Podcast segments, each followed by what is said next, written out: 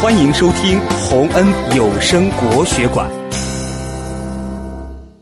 卜筮重义轻财。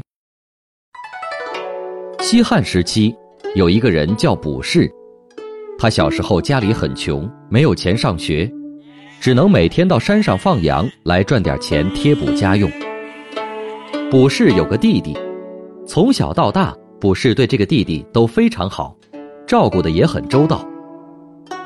他们的父母死后，卜氏就把家里的房屋、田地等一些比较值钱的东西都给了弟弟，而自己只带走了家里的一些羊。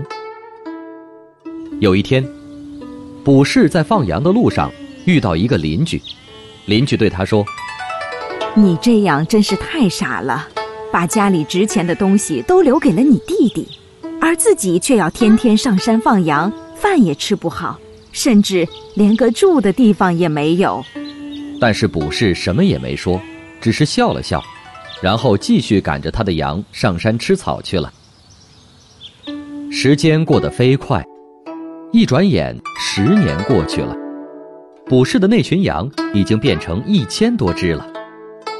在这十年间，卜氏还用放羊赚来的钱买了房子和田地，变成了当地很有名的有钱人。就在这时，卜氏听说他的弟弟因为这些年来不思进取、贪图玩乐，把财产都败光了，家里的田地也早已荒废了。卜氏非常着急，赶紧找到弟弟，毫不犹豫地把自己的财产分了一半给他。弟弟感动极了，卜氏笑笑说：“钱没有了，可以再赚，可是我只有你这么一个弟弟。”怎么忍心看着你过穷苦的生活呢？卜氏的这种行为也感动了村里所有的人，大家一见到他就纷纷竖起大拇指，称赞他是一个重亲情不重钱财的好人。